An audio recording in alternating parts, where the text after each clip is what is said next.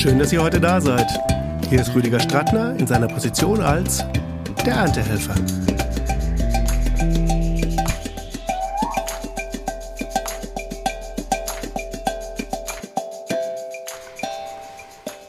Hey, heute führt mich der Einsatz als Erntehelfer in die grüne Mitte Deutschlands, und zwar nach Erfurt.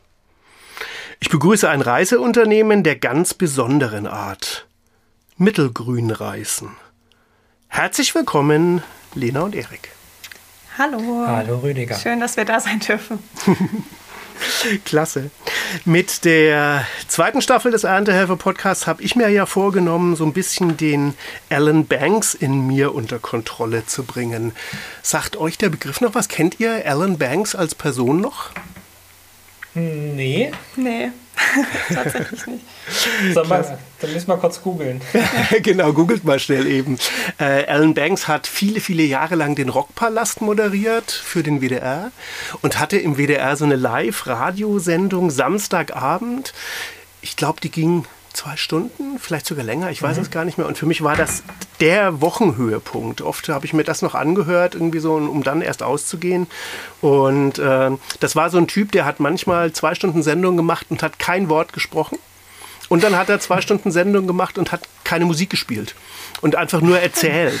Und ähm, der war auf jeden Fall sowas von dermaßen einzigartig. Äh, aber ich will eben mir das ein bisschen abgewöhnen. Und deswegen gibt es äh, ab jetzt äh, ja mehr so ein bisschen strikt zwei Teile von den Folgen hier vom Erntehelfer. Und da würde ich in dem Teil 1 euch jetzt einfach mal die Bühne geben wollen, um Mittelgrünreisen vorzustellen. Also ihr seid jetzt ja nicht, glaube ich, ihr schaut nicht auf den Parkplatz, wo eure Reisebusse draußen auf dem Hof stehen, sondern ihr seid ein anderes Reiseunternehmen. Auf was für Reisen seid ihr denn unterwegs und auf was für Reisen schickt ihr denn die Leute, die mit euch kooperieren? Ja, genau. Also ähm, wir hatten tatsächlich ursprünglich mal vor, ganz am Anfang, äh, sowas wie eine Booking-Agentur ins Leben zu rufen, Richtung Green Touring zu gehen. Und äh, ja, daher kam ursprünglich so der Reisebegriff, aber das hat sich mittlerweile geändert. Ähm, ja, Mittelgrün natürlich, grünes Deutsch, äh, Herz Deutschlands.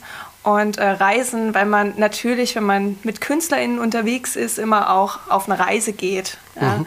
Also die Reise symbolisiert bei uns sozusagen ähm, den Karriereweg, äh, den Weg zum Ziel, Genau, den Aufbau des Artists sozusagen. Also sind die Reisebusse nur imaginär ja. auf unserem Hof. Wir haben uns tatsächlich am Anfang mal darüber überlegt oder ausgetauscht, äh, was passiert, wenn uns mal so eine Oma anruft und sagt, äh, macht ihr auch Fahrten in den Spreewald? Mhm. Und äh, dann haben wir gesagt, wir, wir bieten auch Reisen zu Howard Carpendale an. Nee, aber nein, das machen wir nicht. Also wie gesagt, das ist so der Karriereweg des des Künstlers, der Künstlerin. Genau, Mittel hast du vorhin schon gesagt. Mittel bei Mittelgrünreisen kommt daher, weil wir ja in der Mitte Deutschlands sozusagen sind. Wir sind in Erfurt, in Thüringen ähm, und das trägt in unserem Heimatkundeunterricht äh, damals in Thüringen, mhm. hat die Lehrerin immer gesagt, wir kommen jetzt zum grünen Herzen Deutschlands und äh, damit ist vor allem der Thüringer Wald gemeint und so weiter. Ja? Also ähm, daher kommt das Mittel ähm, und quasi auch den Artist in den Mittelpunkt stellen mit seiner Persönlichkeit, nicht mit ähm, seiner Musik als erstes, sondern vorrangig erstmal mit seiner Persönlichkeit authentisch.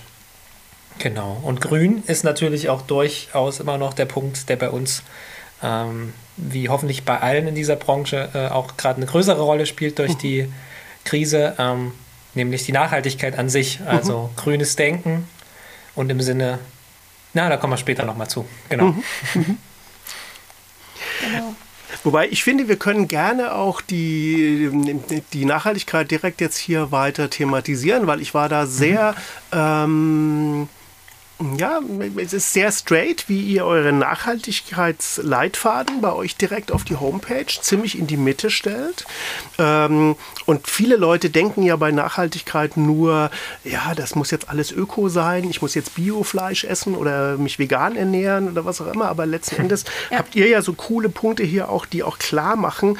Ähm, ich sage einfach mal so Stichworte, die ihr in eurem Leitfaden habt, wie äh, Mentoring, Struktur, Offenheit, Kasse, also praktisch auch die finanziellen Belange, mhm. die Erfolge stehen da auch als ähm, Claim und gerne, lasst uns richtig mal in die, in die Richtung gehen, wie ihr im Endeffekt eure Partner, eure Künstlerinnen ähm, beratet in dem Bereich Nachhaltigkeit. Genau, also Nachhaltigkeit ist bei uns, wie du schon sagst, äh, ja nicht ein reines Ökodenken, um es mal ganz pauschal zu sagen, sondern äh, es ist immer eine Verbindung der drei Säulen, nämlich Soziales, äh, Umwelt und auch Wirtschaft. Mhm. Ähm, nur wenn diese drei Säulen im Gleichgewicht miteinander stehen, kann wirklich ein gesunder Aufbau des Artes passieren. Mhm. Ähm, genau, wir haben immer gerade am Anfang so eine kleine Eselsbrücke gebaut, weil das für viele immer nicht so einfach zu verstehen ist. Also nehmen wir mal eine Band, äh, die fährt mit vier Autos zum Konzert. Mhm. Und ähm, auf der einen Seite machen die das wahrscheinlich, weil sie sich nicht gut strukturiert haben oder weil sie sich nicht leiden können oder ähm, ja, weil die Organisation nicht geklappt hat. Das wäre sozusagen die soziale Komponente. Ähm, ja, auf der anderen Seite beeinflusst das natürlich die, äh, den Geldbeutel, weil wer mit drei, vier Autos zum Konzert fährt, der gibt mehr Geld aus und im letzten Fall natürlich äh, belastet das auch die Umwelt, weil vier Autos für die Umwelt schlechter sind als äh, zum Beispiel ein Auto, wenn man sich gut abgesprochen hat. Ähm, und das ist eigentlich so die Kombination. Wir versuchen erstmal ein Fundament zu bauen mit den Artists, vor allem ein soziales Fundament, äh, weil ja nichts wichtiger ist, als erstmal die Band an sich stabil zu machen. Mhm. Also wenn in fünf Jahren die Band vor einem riesen Management äh, sitzt und dann herauskommt, dass der Schlagzeuger zum Beispiel niemals wirtschaftlich Geld verdienen wollte oder es kommt heraus mit dem Sänger, naja, versteht sich der Schlagzeuger nicht so gut und dann steigt einer spontan aus, mhm. dann waren die ganzen letzten fünf Jahre umsonst quasi. Mhm. Und ähm, das wollen wir verhindern. Wir wollen direkt am Anfang äh, schauen, wie ist die Gruppendynamik untereinander, wie ist das Team aufgestellt. Übrigens auch bei Solo-Acts. Also äh, man ist ja meist ist eigentlich nie komplett alleine unterwegs, sondern da gehört immer Produzent, Produzentin dazu, da gehört, ähm, ja, da gehören diverse Akteurinnen dazu.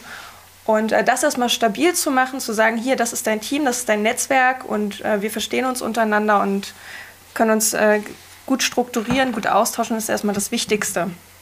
Und äh, darauf aufbauend kann man eben eine Strategie entwickeln, wie bauen wir das Ganze möglichst wirtschaftlich langfristig auf, also nicht so, dass äh, wir jetzt versprechen, nächste Woche hast du 50.000 Streams und dann bist du reich und äh, das bleibt auch so. ja, sondern äh, wir schauen, wie können wir das Projekt wirklich langfristig aufbauen und äh, für eine organische Wachstum sorgen. Und mhm. äh, das wiederum tangiert ja auch in ganz, ganz vielen Bereichen eben die Umwelt. Ne? Also zum Beispiel, wenn wir darüber sprechen, äh, wenn wir jetzt äh, ein Album releasen, ähm, muss, muss unbedingt äh, es sein, dass wir dort Tonträger produzieren. Ähm, oder macht das für uns überhaupt gar keinen Sinn, zum Beispiel? Mhm. Oder äh, wir sind an der Stelle des Merches.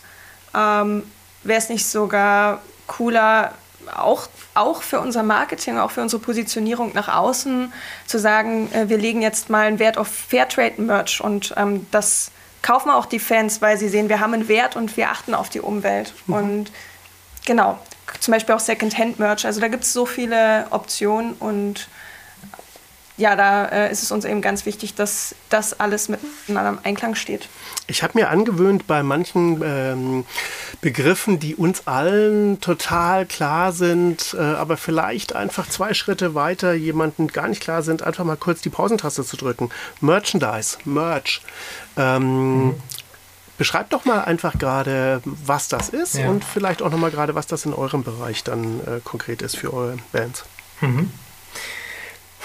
Also im Musikbereich, in dem wir uns hauptsächlich ja bewegen, äh, Kultur- und Kunstbereich, ähm, hat man ja im Normalfall so, so ein Main-Produkt, äh, also, also quasi wie eine CD, äh, ein Album, früher waren es Schallplatten, ähm, also die Musik als allgemeines Produkt. Mhm. Ja? Also das heißt, der Artist als Produzent dieses Produktes ähm, bewegt sich halt mit diesem Hauptprodukt. Und äh, das Interesse bzw. die Fanbindung, also die Bindung auch von ZuschauerInnen, die äh, sowohl live dabei sind, als auch im, ja, auch online mittlerweile sehr viel auf den Plattformen vertreten sind.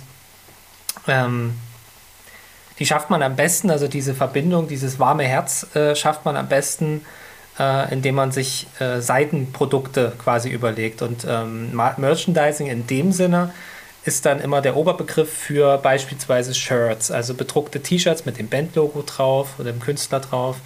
Ähm, das geht aber, das ist mittlerweile so kreativ, da geht es in verschiedene Richtungen rein. Mhm. Ähm, man hat auch dann meistens den Anspruch, ähm, das Merchandising, also die Produkte, die dann irgendwo in einem Shop verkauft werden ähm, oder auch live dann an einem Merchandising-Stand von den Bands selber verkauft werden, ähm, die dann auch möglichst anzupassen. Also wenn man ein Lied über was Firework zum Beispiel heißt, mhm. äh, dann sollte man, also dann kann man zum, zum Beispiel Feuerzeuge bedrucken und kann sie als Merchandising. Also die sind dann auch dann meistens dazu da, um ähm, naja, so ein kleines Schmunzeln auch dabei zu haben und auch quasi die, die Lücke zu schließen. Ne? Von mhm. einem Song, den man gerade gehört hat, zu einem Produkt, was man dann tatsächlich haptisch mit nach Hause nimmt. Mhm. Oder andersrum, äh, wenn man nur digital, wo es ja momentan hinläuft äh, durch Corona, ähm, man nur digital eine Band oder einen Künstler neu kennenlernt, ähm, dann kann man diese Side-Products quasi auch ähm, bekommen, indem man einen Song quasi neu kennenlernt über eine Playliste ähm, oder einen Vorschlag und dann sagt, ach cool, kann ich mich mit identifizieren, cooles Logo. Ähm, also mittlerweile funktioniert also Merchandising auch äh, teilweise sogar als Fangmittel, wenn ich es mal ganz hart ausdrücke. Also nicht mal mehr nur über die Musik zum mhm. Produkt, sondern über das Produkt zur Musik. Also es kann eben auch sein, dass man äh, ja wirklich halt ein T-Shirt einfach cool findet, dass die Grafik dazu cool findet oder dann sich wundert, von wem ist denn das? Mhm. Beispiel ist zum Beispiel, äh, bei HM gibt es ja ganz oft Nirvana-T-Shirts ja. und junge, junge Mädels kaufen sich diese T-Shirts und fragen dann ihre Eltern, wer ist das eigentlich auf dem T-Shirt? Ja. ja, ja. Oder auch zum Beispiel Feine Sahne-Fischfilet hat ja einen eigenen Pfeffi rausgebracht, ähm, der auch in Supermärkten verkauft wurde und äh, der sah ganz cool designt aus und super. Und dann fragt man sich, wer steckt dahinter? Und dann sieht man, ach ja, das ist von Feine Sahne Fischfilet, dann höre ich doch auch mal rein. Mhm, mhm. Ja. Vielleicht noch ein wirtschaftlicher Aspekt für die Menschen, die das äh, hören und damit jetzt nicht so in Bezug sind. Äh, um quasi ein, ein Bandprojekt in, im, im, deutschen Musikmarkt wirtschaftlich zu bekommen, also dass es sich wirklich auch lohnt, ähm, hauptsächlich von der Musik dann zu leben oder, oder Einnahmen dazu durch, durch zu haben, wird es heutzutage nicht mehr möglich sein, ähm, nur über Konzerte, über die Gagen, die man bei Konzerten kriegt äh, oder Ticketeinnahmen sich zu finanzieren. Also mhm. auch da bietet, äh, bietet Merchandising eine riesengroße Einnahmequelle. Bei den Beatsticks beispielsweise äh, äh, ist es teilweise so, dass die mehr Geld mit Merchandising als mit allem anderen verdienen. Mhm. Genau. Und, und gerade da ist ja, das habe ich äh, vor allem in dem Teil 1 von Lena gerade ganz klar rausgehört, ähm, da ist ja das Cleverste auf den ersten Blick. Ich lasse das jetzt alles in China fertigen. Ich, das kriege ich dann in irgendwelchen Kartons ein paar Monate später. Mir ist scheißegal, wo das herkommt. Und Hauptsache, ich mache viel Kohle damit. Das ist die nicht nachhaltige Version. die nachhaltige Version davon ist, ähm, wir setzen ja meistens bei den, also viel früher an. Ne? Also wir mhm. hinterfragen, ähm, das ist auch Ansatz unser, unseres Mentorings, äh, dass wir systemisch beraten. Mhm und das bedeutet eben, äh, dass wir keine direkten Antworten geben, sondern die, die Frage, die kam, nochmal auseinandernehmen. Und ähm, sicherlich ist die Lösung nicht, äh, jeden ähm, Fairtrade-Merch herstellen zu lassen. Ähm, es muss insgesamt, wie Lena vorhin auch sagt, mit, der drei, ähm, mit den drei Säulen des, der Nachhaltigkeit muss es insgesamt stimmen. Mhm. Ähm, und ja, da haben wir halt Netzwerkpartner auch tatsächlich im Merch-Bereich, die die sich zu 100% auf ökologisch nachhaltig äh, fokussieren und wo man dann auch sagen muss, ähm, dass Fans ja auch ihre, äh, Quatsch, Bands ja auch ihre Fans ähm, mit Informationen versorgen können. Also es gibt mhm. ja, ja ein, die, die Angst ist ja immer, wenn das T-Shirt jetzt 5 Euro mehr kostet, dann kauft das keiner mehr. Mhm. Und das ist halt der falsche wirtschaftliche Ansatz. Mhm. Ähm, dann ist nur, dann ist das Produkt nicht genug, genug erklärt. Ich denke schon, also Milky Chance äh, ein Exportschlager äh, der deutschen Musikindustrie äh, mittlerweile. Ähm, die haben da so viel gemacht und ähm, das wird ein, da wird gar nichts hinterfragt. Äh, ja. Genau, also genau. das ist auch so ein Punkt, wo man immer sagen kann, ähm, was ist auch nachhaltig, ist auch nachhaltig, dass wir als KünstlerInnen ähm, auch eine eigene Stimme haben mhm. ähm, mit der wir auch ein Stück weit Aufklärung leisten können. Ähm, grundsätzlich muss man ja auch sagen, wenn man das ganze Konzept noch eine Stufe höher hebt, ähm, hat eben unser Verhalten, äh, das gesellschaftliche Verhalten eigentlich uns ähm, jetzt in eine Pandemie geführt, in der eben auch große Kultureinbrüche passiert sind. Ähm, mhm. Und um das zu verhindern in Zukunft, äh, ist es eben wichtig, dass überhaupt äh, die Musik Musikszene da aktiv ist und eben auch ähm, ihre Leute aufklärt. Genau. Ähm, das ist ein ganz großer Punkt, weil nachhaltiges Denken natürlich auch vor solchen Kultureinbrüchen schützt, sei es jetzt ähm, ja, durch die Pandemie oder äh, später vielleicht auch, wenn man mal ganz groß denkt, ähm, irgendwelche anderen Katastrophen, äh, die so mhm. ins Land rollen.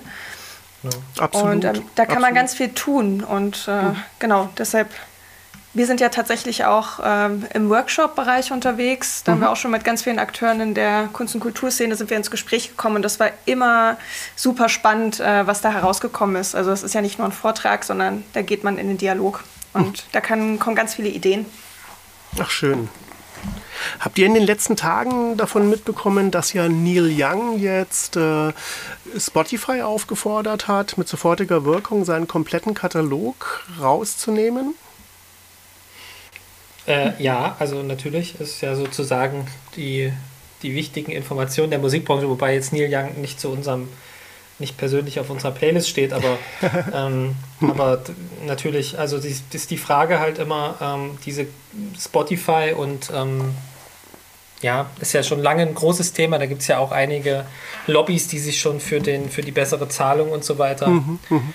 ähm, damit auseinandersetzen. Ich, ich sehe es halt immer ein bisschen ich bin da immer so die Mitte. Ich versuche nicht immer so ganz drastisch und, und äh, ja, so ganz aggressiv da eine Meinung zu vertreten, ist immer so die Mitte. Also Na, bei ihm ging es jetzt ja nicht um, um die Bezahlung. Er war ja unglaublich mhm. spät, ist er ja überhaupt mit in, in Streaming reingegangen. Er hat ja auch jahrelang mhm. versucht, ein eigenes Netzwerk aufzubauen. Ähm, aber jetzt ging es ja konkret darum, dass halt Spotify einen Podcast äh, gehostet hat, der glaube ich in den USA auch wirklich nur auf Spotify lief. Mhm. Deswegen jetzt auch mhm. die Reaktion auf Spotify, wo es halt mhm. einfach um äh, Inhalte ging, die äh, einfach bewiesen nicht wahr sind im Bereich ah, ja. Äh, Corona-Impfung jetzt.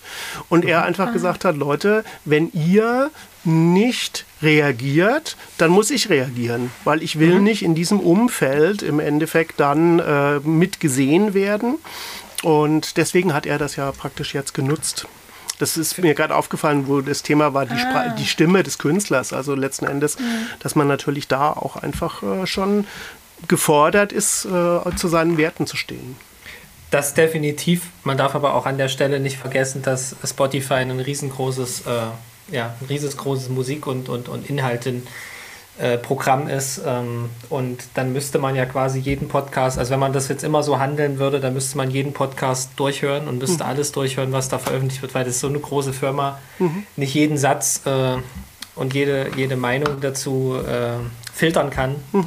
Aber grundsätzlich ja, ist das, ist, wenn du davon Wind bekommst, dann musst du deine Schlüsse auf jeden Fall ziehen. Also das ist ja, ist ja völlig klar. Er muss zu seiner eigenen Philosophie stehen und am Ende ähm, sagt das ja auch was darüber aus. Ich weiß nicht, was die Vorgeschichte dazu war, ob er da, ähm, ja, wie direkt er da drauf angesprochen wurde, oder wie er drauf gekommen ist, aber im Normalfall ist das ja richtig, dass man seine Schlüsse aus sowas zieht. Mhm. Und er hat natürlich auch schon verdient. Ne? Das ja, das auch. Der kann sich das dann also in der hat, Situation hat, dann auch leisten. Ja, mhm. Richtig. Ja. Aber klar, das ist natürlich auch Marketing, ne? Das muss man auch immer sehen.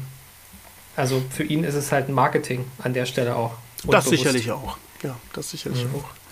Sag mal, was mich jetzt total interessieren würde, gerade bezogen auf Mittelgrünreisen, ist so, so ein mhm. konkretes wollte er einfach mal, es ist ja immer schwierig, ein Baby rauszustellen, aber ähm, es muss jetzt nicht konkret ein, ein Case sein, aber einfach mal so, nochmal so beispielhaft, ihr habt ja auch den Begriff Artist Dealer bei euch auf der Seite mhm. stehen. Mhm. Ähm, wie, wie kann ich mir das vorstellen? Also sehr schön fand ich den Moment, wo es darum geht, mit der eigenen Musik nachhaltig erfolgreich zu sein. Das ist ja auch so ein Claim bei euch auf der Seite. Äh, ich würde das als mhm. Künstler jetzt lesen und denke mir, an die wende ich mich mal. Was könnte denn dann so passieren? Der erste Schritt ist immer, dass wir uns sprechen, unterhalten und auch sehen.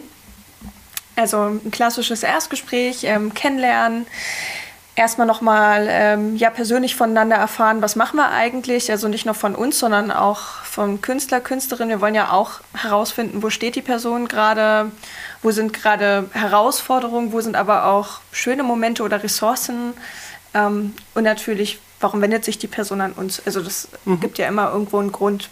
Und ähm, genau, dann versuchen wir herauszufinden, wie wir gemeinsam äh, dieses Problem lösen könnten oder mhm. wie wir daran arbeiten können, dass eben das Projekt weiter ausgebaut wird, an dem sie gerade arbeiten.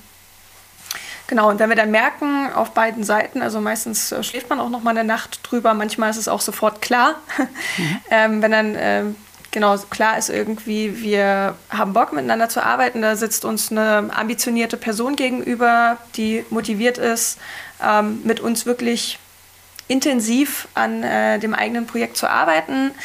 Dann haben wir nochmal ein erstes Mentoring, äh, um nochmal zu festigen hier, äh, das, ist, das sind deine Ressourcen und deine Stärken und äh, da sind noch Lücken, da müssen wir dran arbeiten und äh, das ist dein konkretes Ziel. Also nicht nur mhm. das Ziel, ich möchte mit meiner Musik Geld verdienen, sondern wirklich nach der Smart-Formel ähm, herausfinden, was ist realistisch, ähm, was ist messbar, wo will ich genau hin? Und äh, das Ziel formulieren wir, wenn wir es nicht ganz schaffen, meistens noch als Hausaufgabe mit nach Hause. Mhm. Und dann kommt eigentlich die Frage erst, wollen wir eben auch langfristig zusammenarbeiten?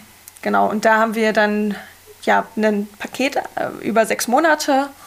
Und da treffen wir uns einmal im Monat und ähm, dazwischen gibt es immer Hausaufgaben sozusagen. Das ist dann dazwischen eigentlich die eigentliche Arbeit, in der dann wirklich die Aktion passiert und der Fortschritt.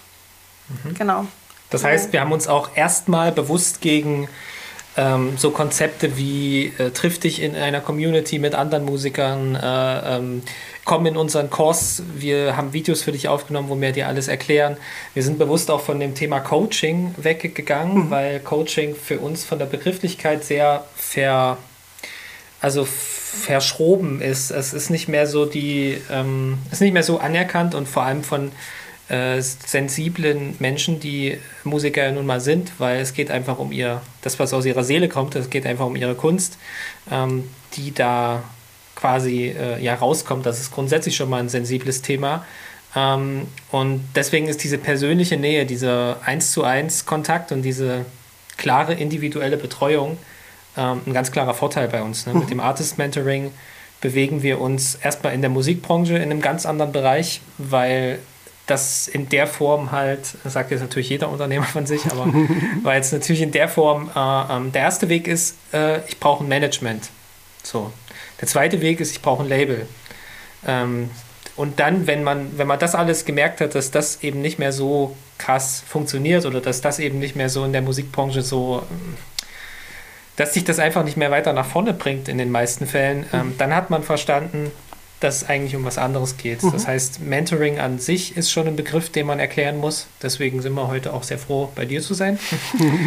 und, und dann ist natürlich in der Musikbranche auch das ähm, Problem, dass dann auch die konservativen Haltungen teilweise sind. Das sage ich auch immer ganz offen. Da habe ich auch keine Angst vor irgendjemand. Also, weil ich finde, ich finde, da muss sich halt gerade jetzt durch die Pandemie was ändern. Und, ähm, und daran arbeiten wir halt mit.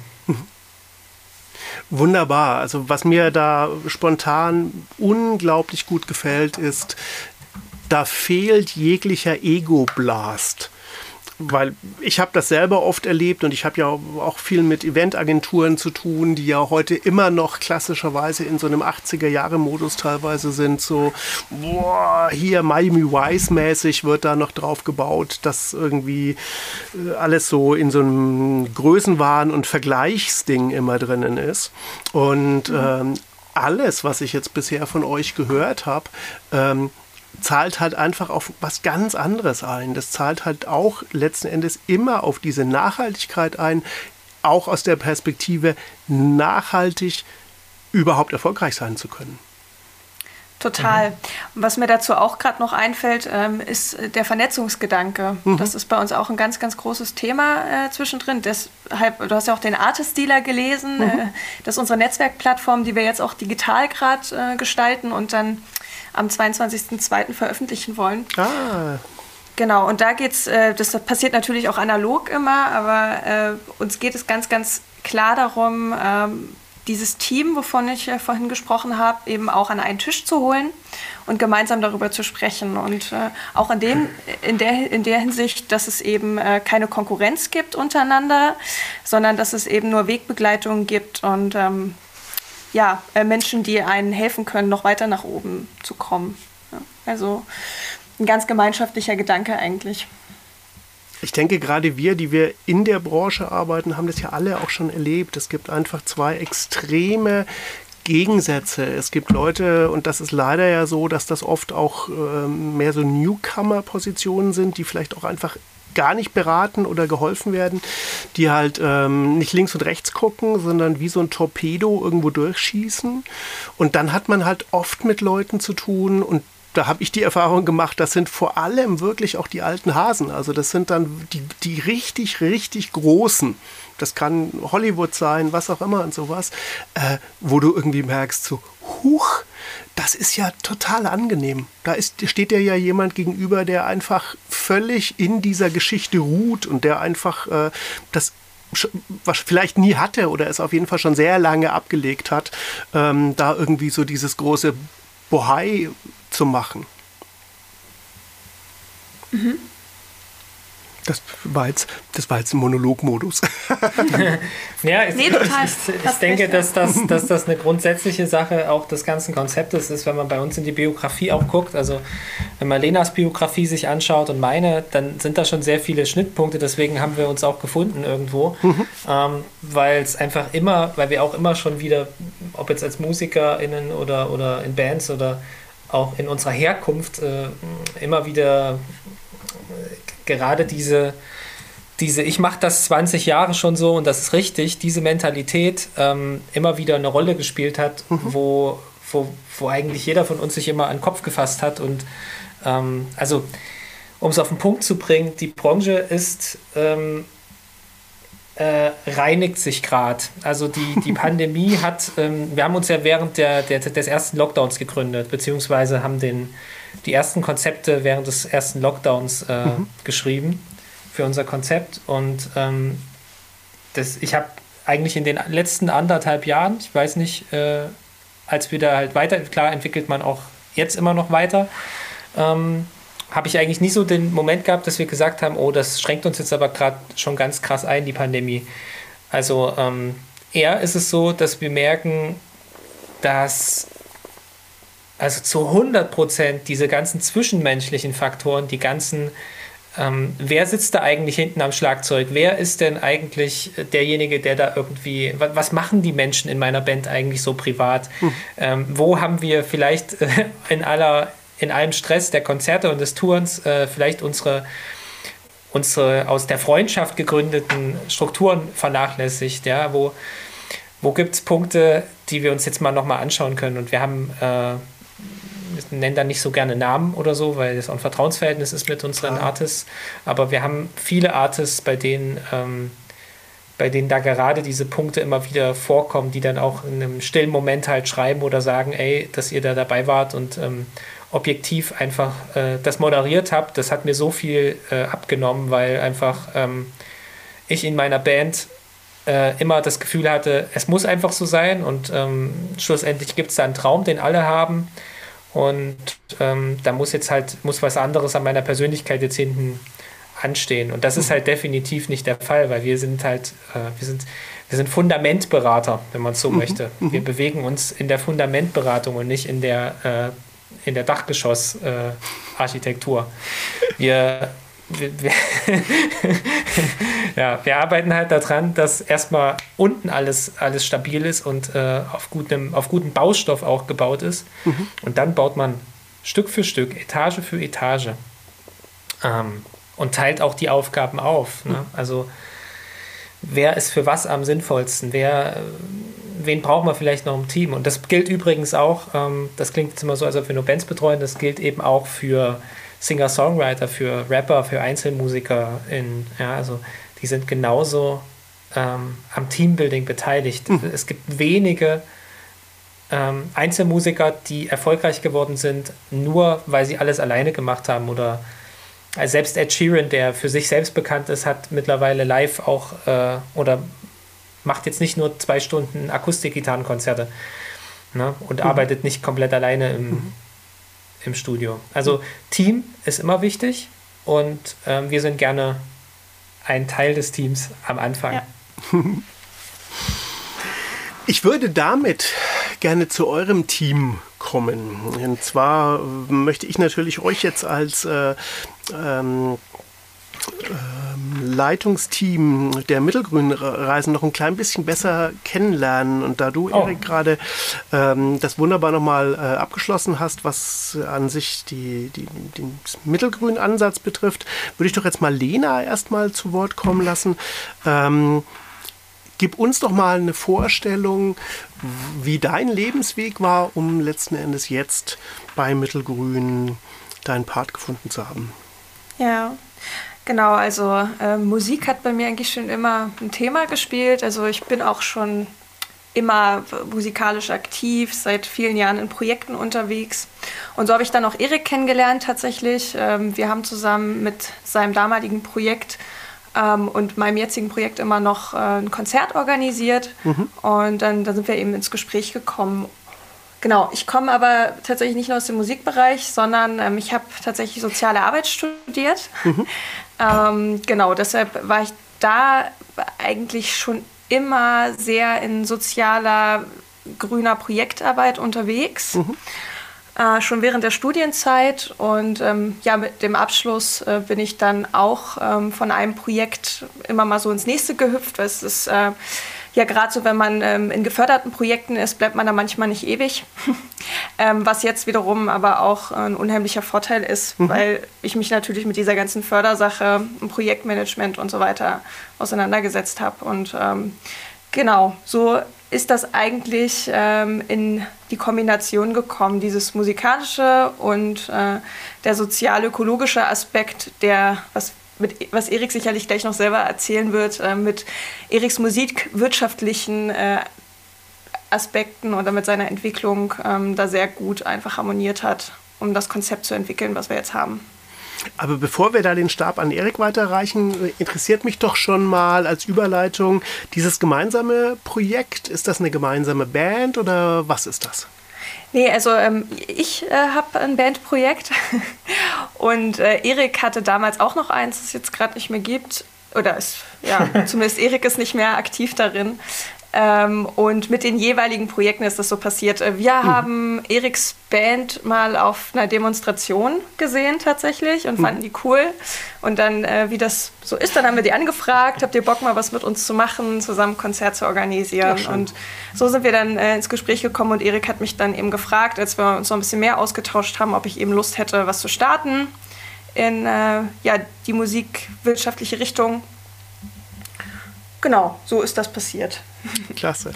Klasse. Und äh, ich glaube, es ist ein sehr guter, großer Vorteil auch, ähm, dass wir tatsächlich selber Menschen sind, die selber auch Musik machen. Also auch immer noch, weil wir kennen tatsächlich die Probleme, wir kennen die Herausforderungen, die man in so einem Projekt hat. Und ähm, ich glaube, das ist ein ganz gutes Verhältnis, in dem man sich ähm, ja von auf einer Ebene, also wie sagt man, ähm, auf Augenhöhe, ja, mhm. auf Augenhöhe auch unterhalten kann. Auf ja. Augenhöhe und ich finde ja diesen Begriff Stahlgeruch so schön. Also letzten Endes ähm, ist ja dieser Stahlgeruch dann auch so ein bisschen Proberaum, Tourbus und Backstage Area, was auch immer. Ja. Das hilft. Definitiv, ja. Schön. Wollen wir Erik zu Wort kommen lassen? Naja, ausnahmsweise.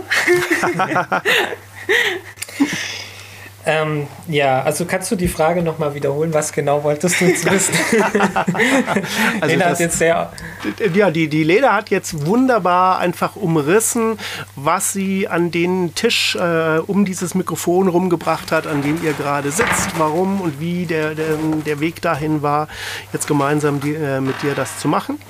Und letzten Endes ist es jetzt dein Turn, das auch nochmal gerade äh, zusammenzufassen? Also Biografie. Hm. Ja. Also bei mir ist es so, das hat ja Lena schon angerissen, äh, ich bin äh, sehr viel so in der Musikbranche, in der Musikindustrie rumgekommen, war in Berlin, habe ein Praktikum mal in Hamburg bei einem Label gemacht, also bin auch tatsächlich aus dem kleinen Erfurt, aus der kleinen Altstadt Erfurt ähm, ähm, raus und habe dann auch die Ferne gesucht, ähm, mhm. sicherlich auch aus äh, ja, aus Gründen sozusagen der, äh, der Möglichkeiten, die man hier hatte.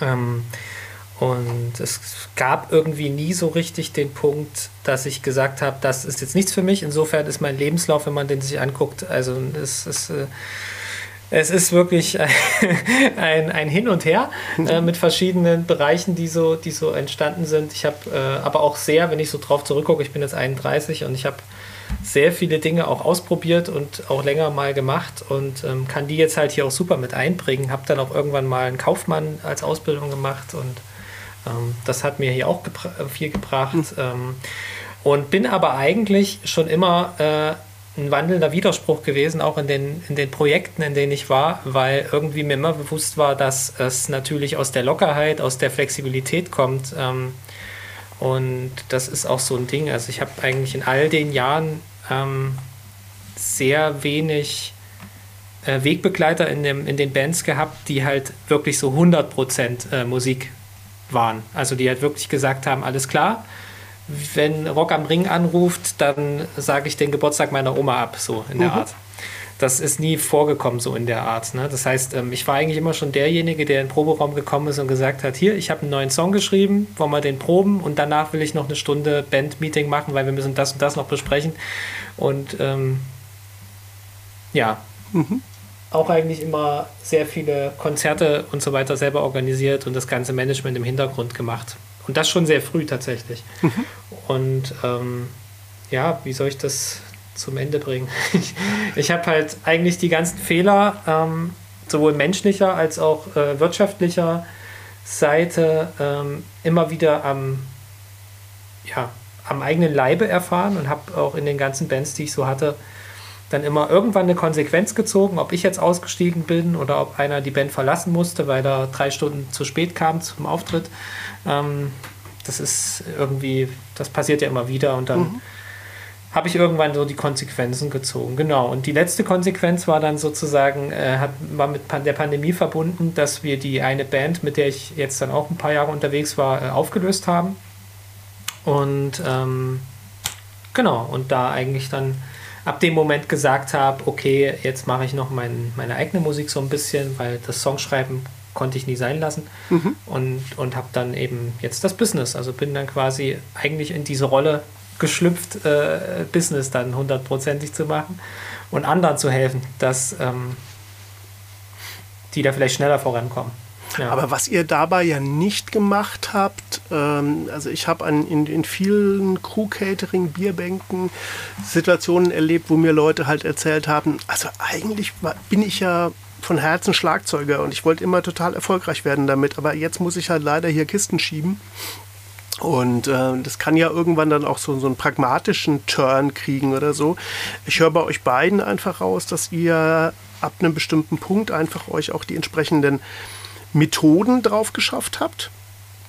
Und mhm. das ist ja auch gar nicht selbstverständlich. Also ich glaube, ihr habt ja beide äh, einen sehr systematischen Ansatz in dem, was ihr jetzt gerade macht, oder? Na, vor allem einen sehr reflektierten. Also ähm, wir reflektieren unheimlich viel äh, über, über Mentorings, die wir haben, über Artists, mit denen wir arbeiten. Ähm, wir reflektieren über uns, reflektieren mit unserer Mitarbeiterin äh, relativ viel. Also wir haben noch eine dritte Person im Team mhm. ähm, und die gibt uns auch super viel objektiven Einblick so, weil sie noch nicht so lange dabei ist. Ähm, und das ist, das ist schon die, die Grundlage dieser Systematik, weil ich glaube, dass das Wichtigste ist ähm, Flexibilität. Also man sagt so immer, ähm, ich kann auf der Bühne sehr gut improvisieren. Ich kann mhm. gutes Solo spielen, mhm. wenn ich vorher einen Rahmen habe, in den ich das Solo reinbringen kann. Habe mhm. ich diesen Rahmen nicht, weiß ich gar nicht, wann ich anfangen soll. Mhm. Ja. Und was auch immer ein großer Punkt ist, ist ja, wie Erik vorhin schon gesagt hat, dass äh, man immer sehr, sehr emotional und subjektiv in sein eigenes Projekt, in seine Musik eingebunden ist. Das heißt, manchmal ähm, ist man da so ein bisschen eingefahren und merkt es gar nicht. Und man merkt vielleicht auch gar nicht, wie man mit anderen Bandkollegen spricht oder mhm. ähm, wie man vielleicht sich auch selber gerade nicht äh, gut verhält oder mhm. alles im Blick hat. Und da muss ich sagen, ähm, da kam so dieser Punkt zum Beispiel in meiner Band, äh, wo wir dann uns einfach jemanden dazugeholt hat. Also muss dazu sagen, ich habe Glück, ich habe einen sehr sozialen Freundeskreis, die alle sowas in der Art studiert haben. Und äh, da haben wir uns sozusagen so eine Art Supervisorin dazu geholt, die seitdem eigentlich immer mal wieder bei Teamsitzungen dabei ist und so einen kleinen Außenblick reingibt und ähm, auch systemische Fragen stellt, die uns alle nochmal zum Nachdenken anregen und zum Perspektivwechsel. Also nicht nur ich bin jetzt hier in der Band, sondern es sind auch andere und jeder hat eine unterschiedliche Lebenswelt und man muss jedes Problem oder jede Befindlichkeit von den anderen auch ernst nehmen und versuchen, einen guten Weg zu finden, darüber auch zu kommunizieren. Hm. Ähm, und, und das ist hart. Also natürlich. Und das wir, ist nicht einfach. Wir wissen, ja. wir, die Zeitung hier, die Erfurter äh, Thüringer Allgemeine hat mal geschrieben, Mittelgrün Reisen macht Therapie für Bands. Mhm. Ähm, das würde ich, ja. würd ich nicht so ganz mehr unterschreiben, weil ich, weil ich uns da nicht so als Therapeuten in dem Sinne sehe, sondern eher als objektiven ähm, äh, äh, äh Piekser sozusagen. An den ah, richtigen okay. Stellen ja. ähm, die richtigen Fragen stellen, um mhm. quasi äh, die Selbsterkenntnis hervorzurufen. Also deswegen sage ich auch immer wieder, Coaching ist was anderes. Wir machen, wir machen keine Drei-Schritte-Methoden mit den Artists, ähm, sondern wie gesagt, wir sind im Fundamentbereich unterwegs. Also ja.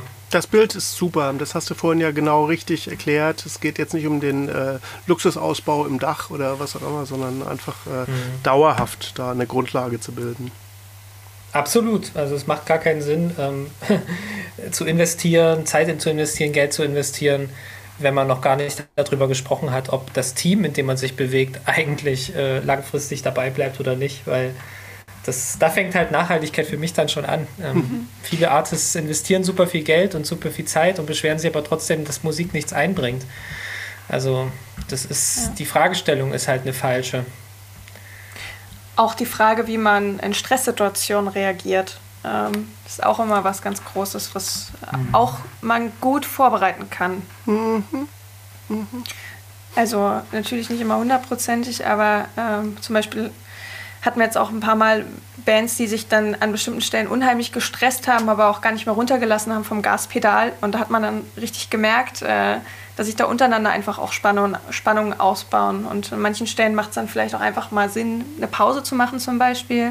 Mhm. Ähm, oder wie du gesagt hast, den Peak zu planen, wann ist der Peak und mhm. äh, wann ist jetzt wirklich mal Ruhepause. Ich war ja. kürzlich in der Ausstellung in Dortmund über das äh, Studio 54, was ja nur zwei Jahre lang in New York ähm, so eine wahnsinnig angesagte Disco war. Mhm. Und da haben ja unglaubliche Partys stattgefunden und das ist alles extrem gut dokumentiert. Und in dieser Ausstellung werden ganz viele Originalsachen äh, gezeigt. Und da ist dann zum Beispiel ein maschinengeschriebenes DIN A4-Blatt von einer Frau, die hat damals in New York ähm, quasi so eine Art Newsletter verfasst, immer auf eine Woche bezogen. Und mhm. das ist dann vervielfältigt worden und verteilt worden. Aber als Papier weil das war ja mhm. irgendwie Ende der 70er Jahre und das, das, das Origin, ein, also ein Originalzettel war da in der Vitrine und da stand dann halt Dienstagabend ist ähm, ähm, der da und Grace Jones wird Mittwochabend da feiern und was auch immer und so. Mhm. Und wir standen vor diesem Zettel und haben uns gedacht, das ist unglaublich, wenn du heute eine Band hast von vier Leuten, jeder von denen hat acht Social Media Accounts, wo er mhm. irgendwie rausbrüllt, was irgendwie geht. Und ja. damals lief das über so einen Zettel, wo dann im Endeffekt die Leute geguckt haben, so, ach ja, ich könnte da ja mal hingehen und ein Foto von der machen oder so. Ja. Also auch das zeigt ja, wie, wie unglaublich da die, äh, die Weiterentwicklung ist und nicht unbedingt nur vereinfachend. Mhm. Total, total. Also viele ähm, kommen da auch zu uns und sagen, ich sehe gerade wirklich den Wald vor lauter Bäumen nicht. Mhm. Also ich stehe jetzt hier gerade in diesem Dschungel der Musikindustrie, des Riesenmarketings. Äh, jeder hat die Möglichkeit, einen Song zu Hause im Wohnzimmer aufzunehmen. Jeder hat die Möglichkeit, einen Instagram-Account zu machen. Mhm. Es gibt sehr viele davon. Ähm, wie komme ich, also wie komme ich weiter? Ich, ich weiß es gerade nicht irgendwie. Ähm, und da ist es halt wirklich immer wichtig, äh, jemanden zu haben, mit dem man sich austauschen kann und äh, wo man noch mal ein bisschen durchatmen kann. Dafür ist übrigens auch zum Beispiel eine Band da, zu, äh, sich gegenseitig da auch äh, zu unterstützen und zu sagen, komm, wir atmen jetzt mal ein und aus mhm. und äh, dann geht's weiter. Weil es ist, es ist unheimlich, ähm, unheimlich äh, medial aufwirbelnd geworden alles. Mhm. Ja. Ich habe mir den 22.02.22 aufgeschrieben. Ich, an den Tag muss ich nicht erinnert werden, da wird meine Tochter nämlich 16. Mhm. Aber äh, ihr geht da mit dem Artist Dealer an den Start. Und ich würde als Abschluss unseres Gesprächs, was ich bisher jetzt super spannend fand, einfach mir nochmal wünschen, bringt doch nochmal auf den Punkt, äh, was erwartet äh, uns dann ähm, mit diesem Artist Dealer? Mhm. Also das, ähm, die Grundidee des Artist-Dealers war ja ähm, aller Analog-Musikbusiness. Da spricht man immer von 360 Grad und von Roundtable-Mentalität. Also mhm. ein Artist, ein Produkt kommt auf den Tisch. Klingt jetzt sehr fleischermäßig, aber kommt auf den Tisch als Produkt und da drum sitzt der Booker, da sitzt der Marketingchef, da sitzt das Label, da sitzt der Vertrieb. Also alle sitzen drumherum. Ähm, alle, die da ihren Senf dazugeben und ähm, das Ziel ist eigentlich, das in, aus dem Analogen ins Digitale zu bringen. Also die, das Ziel des Artist Dealers ist, ähm, viele gute Dienstleister, Unternehmen, ähm, auch Mentoren, auch Coaches aus gewissen Bereichen ähm, an einen Tisch zu bringen. Entschuldigung, das Telefon klingelt. Entschuldigung, das war einer unserer Netzwerkpartner vom Artist Dealer. Ja, schade. Herz klingeln hören. Ähm, das war genau. konstruiert. genau. Äh, nee, also das ist so, dass, die, dass wir alle Leute an einen Tisch holen, digital. Mhm. Und ähm, das Ziel ist, wir verteilen quasi, um auch schneller zu werden. Na, sag mal, der nächste Artist Dealer Netzwerkpartner. Wir verteilen äh, die, die, die Aufgaben und die ähm, ja, die Projektbestandteile, ähm, verteilen wir die auf die einzelnen DienstleisterInnen. Ja? Und jeder bringt was Eigenes mit. Und das Ziel ist aber trotzdem, wir bleiben sehr persönlich. Also wir sprechen momentan mit jedem, der auf diese Plattform möchte. Ähm, sprechen wir persönlich, treffen uns auch persönlich mit den Menschen, wenn es möglich ist. Und ähm, wollen die auch sehr klein halten. Mhm. Ja? Und das Ziel ist, der Artist geht auf die Plattform drauf und gibt sozusagen ein, was er momentan braucht. Und aufgrund seiner Angabe ist bei uns im Prozess intern dann schon klar, ähm, an welcher Position er steht. Mhm.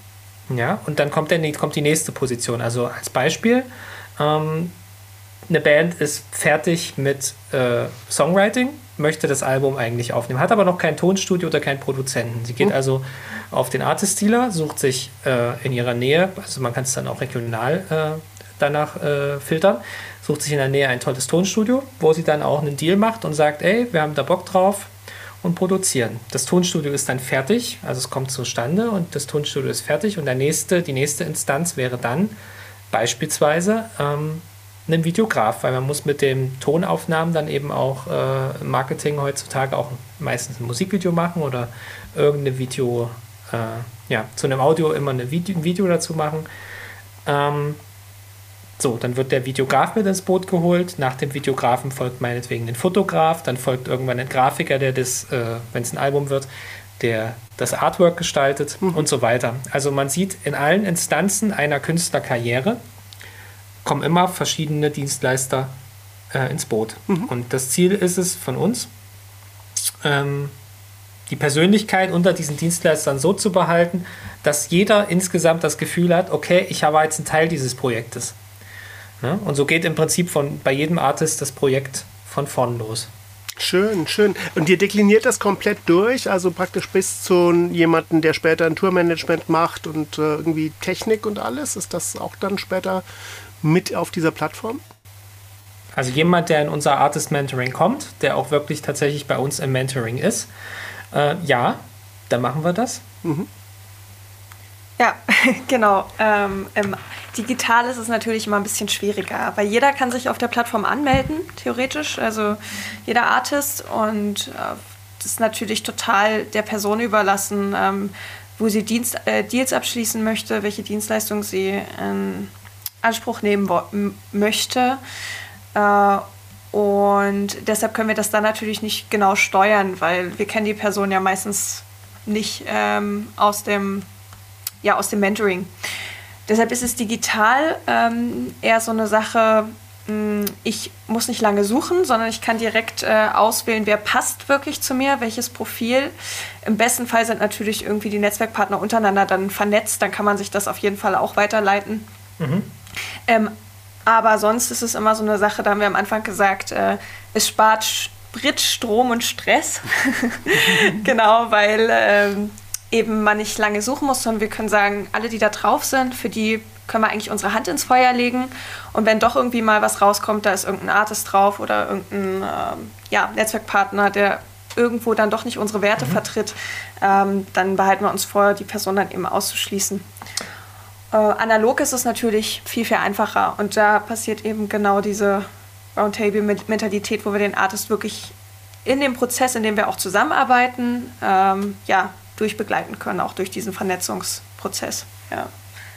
Also Ziel ist natürlich da auch so ein bisschen Amazon-like, ähm, es äh, nachhaltiges Amazon sozusagen für Musiker aufzubauen und zu sagen, ähm, wenn er gerade im Tonstudio war und der Deal wurde abgeschlossen, geht ans System die Information, er war gerade im Tonstudio und dann kriegt er halt in der nächsten, im nächsten Newsletter kriegt er dann, äh, wie ist das Tonstudio Studio gelaufen. Also das sind halt diese internen. Prozesse und ähm, da weiß das System schon alles klar.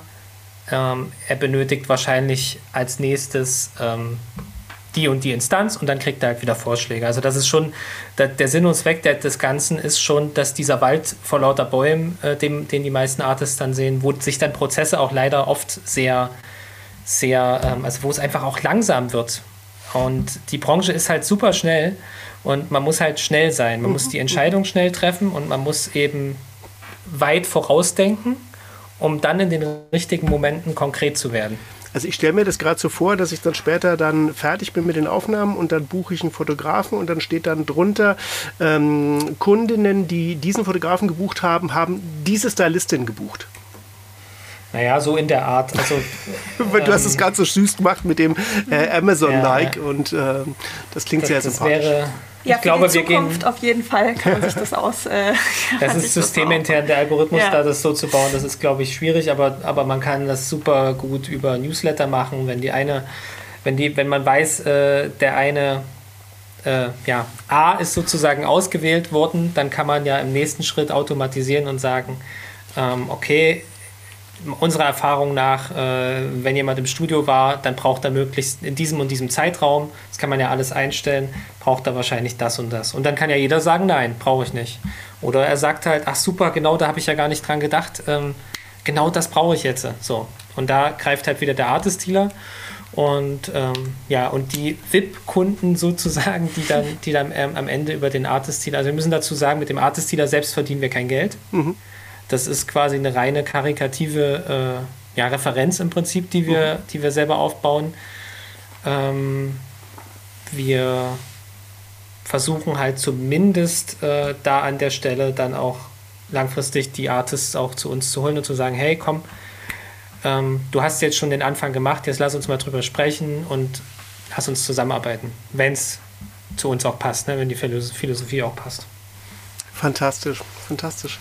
Mensch, das äh, sind klasse Pläne, die ihr da habt. Und ähm, ich bin leider an dem Punkt, wo ich dieses äh, Gespräch äh, langsam abmoderieren möchte, auch um euch äh, zu ermöglichen, äh, zurückzurufen bei den Netzwerkpartnern, die vorhin versucht haben, euch zu erreichen.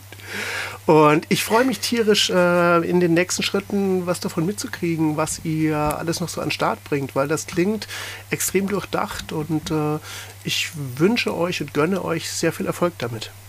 Ja, vielen Dank. Da danken wir dir recht herzlich und äh, ja, alle die Menschen, die da draußen jetzt sind und denken, ja Mensch, eigentlich will ich jetzt den Schritt gehen, aber ich bin noch nicht so weit. Auch das ist möglich mit uns. Lasst uns einfach ein kostenfreies Erstgespräch machen und drüber sprechen und dann kann man immer noch äh, sagen Nein oder Ja.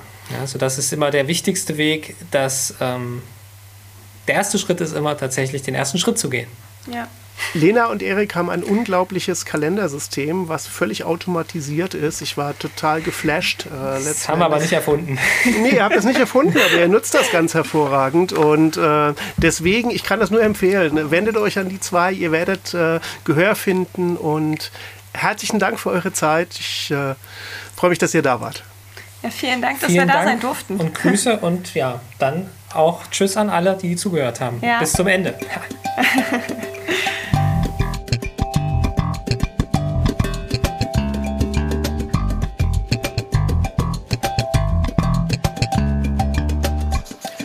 Für heute hat es sich ausgeslappt. Der Erntehelfer ist vorbei und ich freue mich darauf, euch beim nächsten Mal wieder begrüßen zu dürfen.